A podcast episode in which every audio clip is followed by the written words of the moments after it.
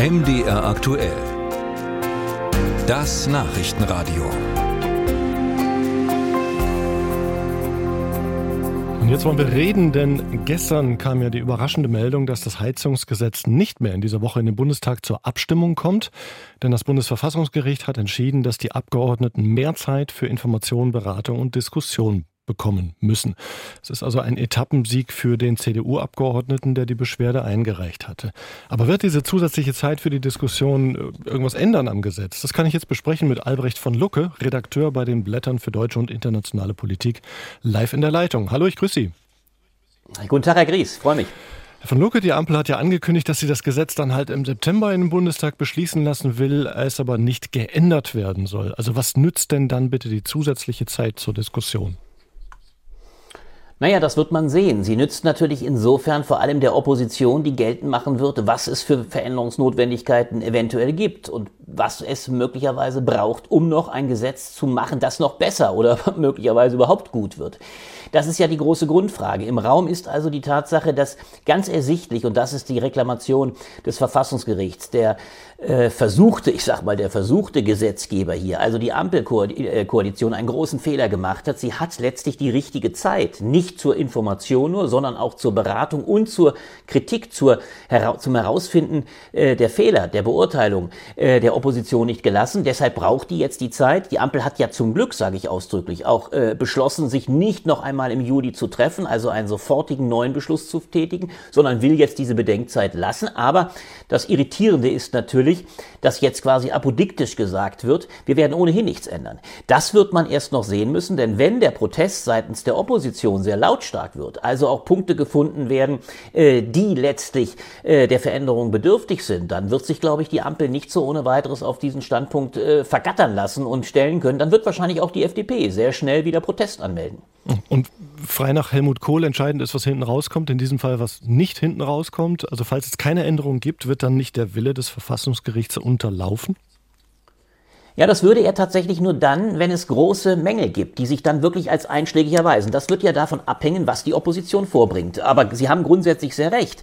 Wenn es dann eine kategorische Verneinung gibt einer Veränderungsnotwendigkeit, die natürlich jetzt, man darf das auch natürlich strategisch betrachten und muss es strategisch betrachten, die natürlich die Ampel jetzt ein Stück weit zurückweist, weil sie sagt, wir waren natürlich so weit. Sie kann ja auch nicht eingestehen, dass hier ein defizitäres Gesetz vorgebracht würde. Sie will ja jetzt die Behauptung aufrechterhalten, das ist alles in Ordnung, wir haben alles hinreichend klar gemacht, äh, wir haben auch eine Einigung hergestellt, die grundsätzlichen Fehler sind beseitigt. Das ist ja immer der Kanon der FDP, die da sagt, das Gesetz ist jetzt auch ein völlig anderes.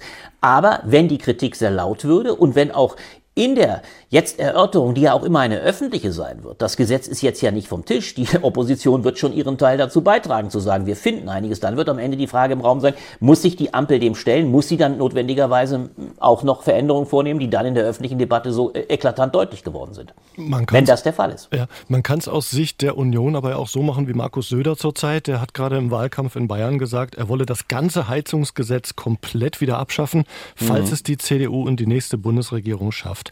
Ist das jetzt nur Wahlkampf oder ist das eine ernstzunehmende Ankündigung?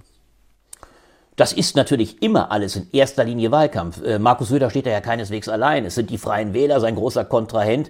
Äh, in Bayern hält mächtig äh, dagegen, wird genauso das Gesetz kippen. So ist die Ankündigung. Die AfD sowieso, da müssen wir gar nicht drüber reden. Aber auch da wird natürlich die entscheidende Frage sein. Und das ist vielleicht auch das einzig Gute an der Tatsache, dass das Gesetz jetzt nicht quasi verschwindet. Es bleibt in der Debatte. Es wird jetzt in den nächsten Wochen auch seitens der Opposition geliefert werden müssen. Was ist das Mangelhafte? Die Opposition ist jetzt regelrecht gezwungen, Butter bei die Fische zu geben und deutlich zu machen, was die Mängel sind.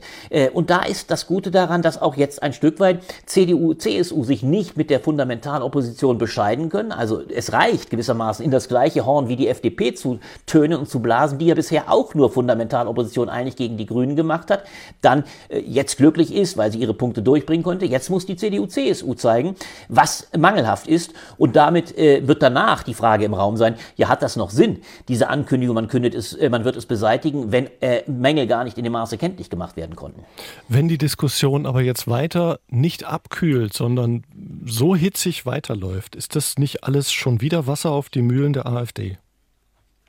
Das ist es unbedingt. Äh, und deswegen kann man nur hoffen, dass jetzt letztlich ein Klärungsprozess, ein Prozess der Versachlichung einsetzt. Deswegen halte ich es auch für so unklug, dass ein Markus Söder sofort in die Vorhand geht, vielleicht auch wieder hier auch nur seinem Konkurrenten Aiwanger von den Freien Wählern nachfolgen und sagt, wir kippen es sowieso. Nein, es geht, wenn, um eine sachliche Debatte. Das ist ja auch der Kardinalvorwurf des Bundesverfassungsgerichts, das mal auf den Punkt bringt, äh, gefordert hat, es muss mehr Zeit im Raum sein. Die hat man jetzt. Jetzt hat sich die Regierung diese Zeit nehmen müssen. Es wird bis zum September dieses Gesetz durchleuchtet werden können.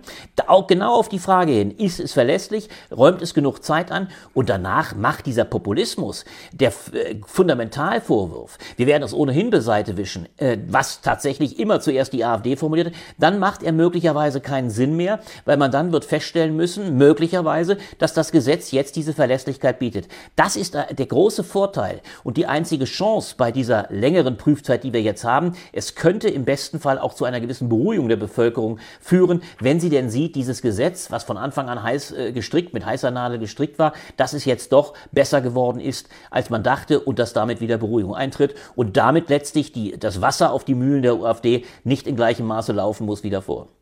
Das ist die Analyse von Albrecht von Lucke, Redakteur bei den Blättern für deutsche und internationale Politik, hier live bei uns im Gespräch. Danke für Ihre Zeit, Herr von Lucke. Ich danke Ihnen, Herr Gries.